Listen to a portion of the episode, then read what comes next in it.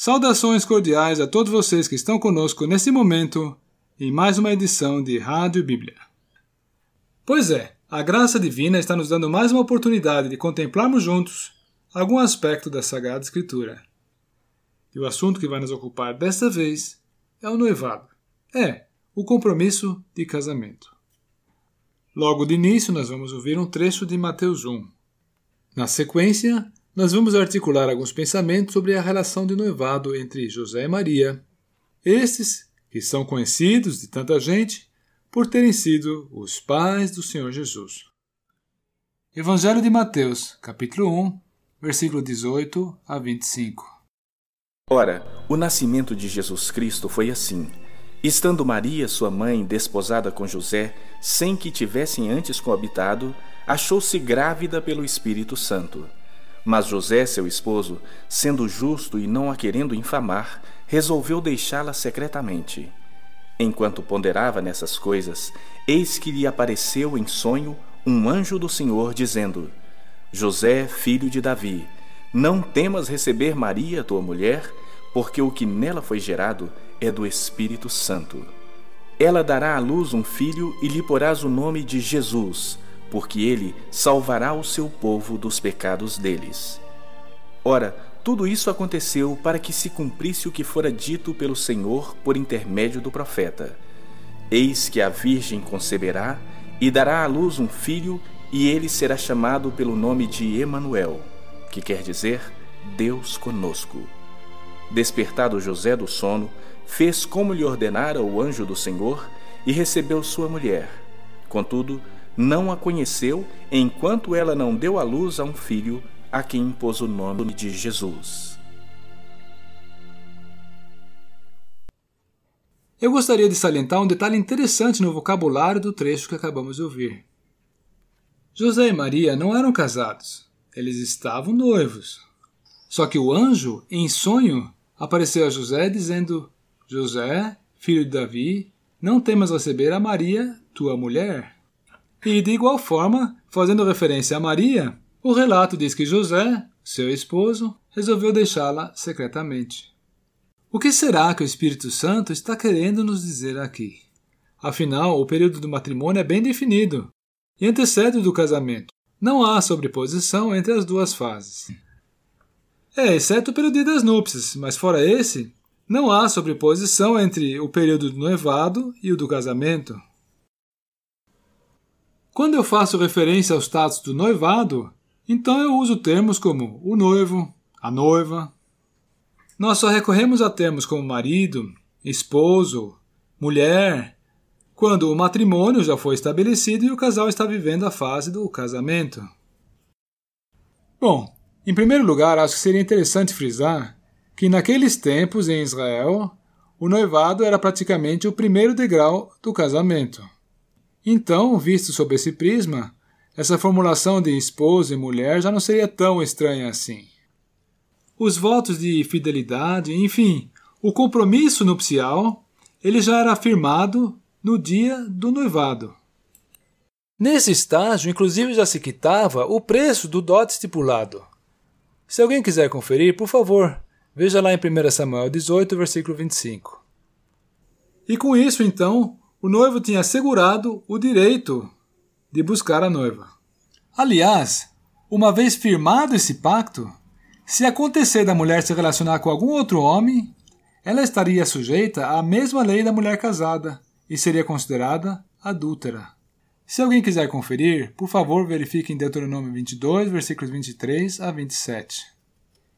E o interessante é que, formalizado o noivado, a noiva não estava mais sujeita ao pai dela, mas agora ao noivo.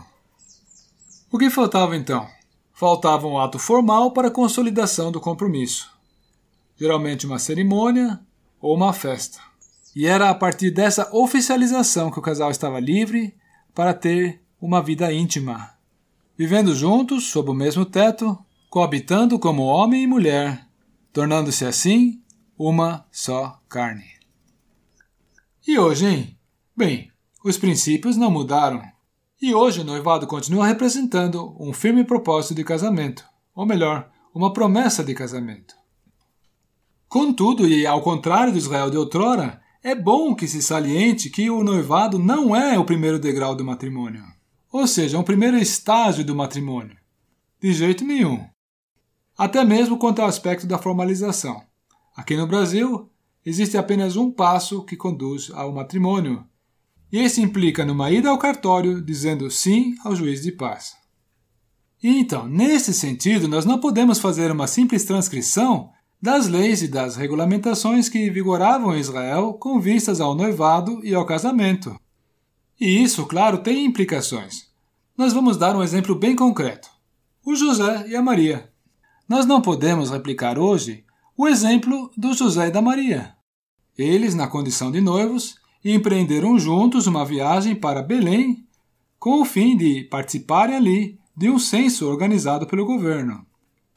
Esses dois, sob o ponto de vista dos costumes judaicos, já se enquadravam na condição de esposo e mulher, e o próprio texto bíblico atesta isso. Inclusive, sob a ótica desse fundamento histórico que acabamos de aprender, o próprio censo, ao qual eles iriam se submeter, já os teria considerado uma unidade, uma célula familiar. Mas vamos agora analisar o caso sob a ótica de hoje e sob a luz dos princípios que temos recebido no Novo Testamento. Olha, eu acho que não tem nem muito o que ponderar, é senso comum e todos vão concordar que para um casal que está nessa fase de relacionamento, o noivado, não é recomendável que empreendam juntos uma viagem com esse nível de proximidade, de compromisso e de envolvimento. E está óbvio, é mais do que evidente isso, que sob a ótica de hoje, esses dois estavam noivos, eles não estavam casados, e portanto ainda não eram esposo e mulher, como de fato o anjo se referiu a José e a Maria. Um fato que não podemos deixar de considerar é que tanto noivado como casamento são duas instituições profundamente embutidas numa cultura. Ainda hoje, neste ano de 2020, no mundo globalizado em que vivemos, a abordagem cultural que se faz do noivado é muito diferente na África, no Oriente Médio ou no mundo ocidental. E não é em todos os países que existe um cartório de registro civil. Existem conceitos associados a um determinado lugar e também a uma determinada época. Isso se aplica, inclusive, na consideração dos usos e costumes dos tempos bíblicos que estão registrados na Sagrada Escritura. Pois bem, mas eu agora gostaria de salientar um ponto de vital importância eu peço que se preste muita atenção. Porque, apesar desses aspectos culturais e históricos envolvidos serem pertinentes, os padrões estabelecidos na Sagrada Escritura são intocáveis, são uma referência absoluta e válida para todos os tempos e épocas. E assim, voltando para o caso de José e Maria, se a Bíblia nos descreve esta cena do noivado como um compromisso de tal forma vinculante, ainda que se trate de um modo de ver e proceder típico do Israel antigo, lá do século I, nós fazemos bem em tomar nota do moral da história. Ou seja, entender que se trata de um compromisso sério, que não deve ser firmado com leviandade e nem dissolvido com leviandade. Deu para entender?